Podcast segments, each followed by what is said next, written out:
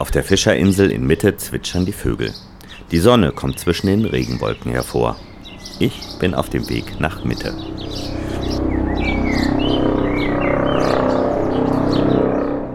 »23 genehmigte Veranstaltungen finden heute statt.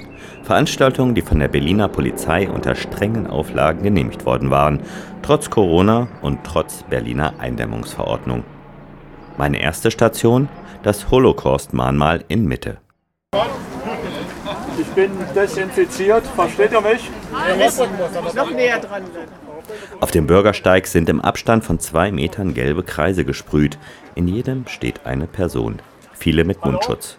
Rednerinnen und Redner sprechen in ein mit Frischhaltefolie umwickeltes Megafon. Klaus Morawski, Sprecher vom Arbeitskreis Internationalismus der IG Metall, will sich das Demonstrieren nicht verbieten lassen.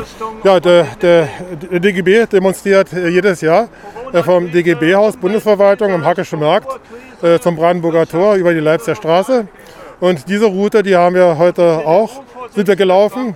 Schön, dass wir überhaupt sagen können, die Gewerkschaft war in Berlin heute auf der Straße, weil ähm, ewig kann man uns nicht einsperren. Sie sehen das als Einsperren. Vor allen Dingen, weil sehr viele Sachen uns zugemutet werden und die nicht unbedingt gerechtfertigt sind.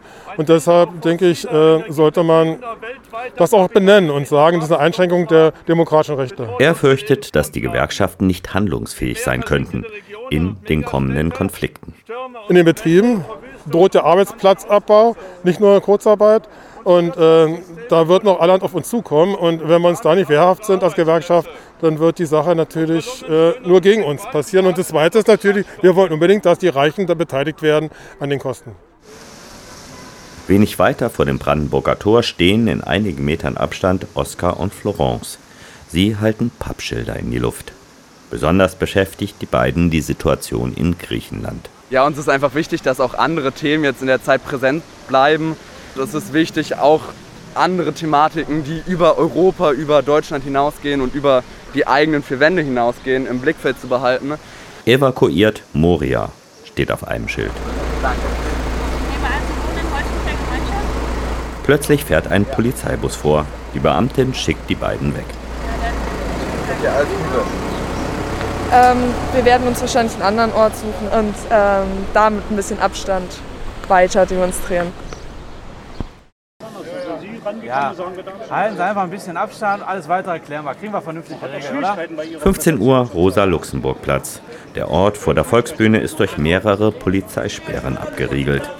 Anhänger der sogenannten Hygienedemo wollen hier demonstrieren. Einzelne tragen Aluketten oder Alumützen. Andere lassen sich zum Meditieren vor der Absperrung nieder. Die Stimmung ist gereizt.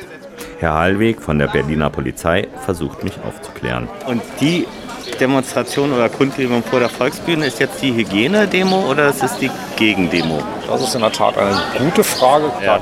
Bleiben Sie mal kurz hier. Gut, gut. Nach und nach werden die Anwesenden von der Polizei weggetragen. Einer hat Blut im Gesicht, ein anderer humpelt. Direkt vor der Volksbühne steht Markus Terforen zusammen mit rund einem Dutzend Mitstreitern. Terforen ist Geschäftsführer der Berliner VVN BDA. Es ist eine obskure Situation, ich gebe es zu. Wir stehen hier mit 10, 12 Leuten, umringt von der Polizei vom Rosa-Luxemburg-Platz, ähm, ganz alleine. Er sieht klare Verbindungen der Hygienedemo zur rechten Szene. In den letzten vier, fünf Wochen hat sich ja der, der Samstag am Rosa-Luxemburg-Platz zu so einem Neonazi-Treff entwickelt. Das mitten in Berlin und naja, und wir als Antifaschisten wollen natürlich was dagegen machen und wollten was dagegen machen. Für uns ist das doch durchaus ein Erfolg, weil die anderen, die Neonazis, die Verschwörungstheoretikerinnen, die Antisemiten sind heute nicht hier.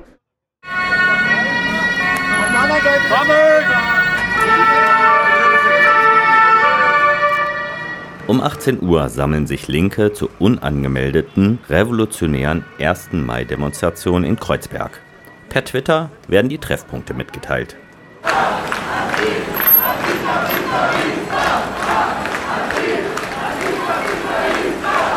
Kleine Demozüge formieren sich, werden aber von der Polizei schnell gestoppt.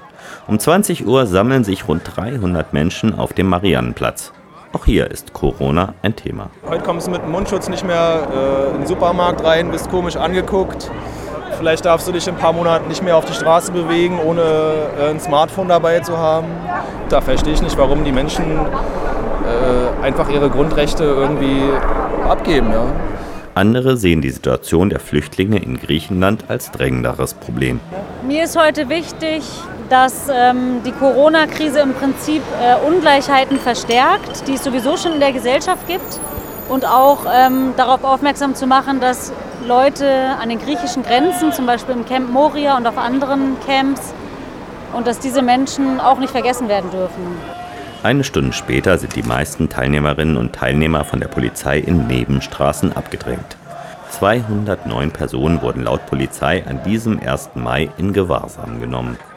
Es wurde demonstriert. Trotz Corona und trotz Infektionsschutz. Wenn auch anders als sonst am 1. Mai.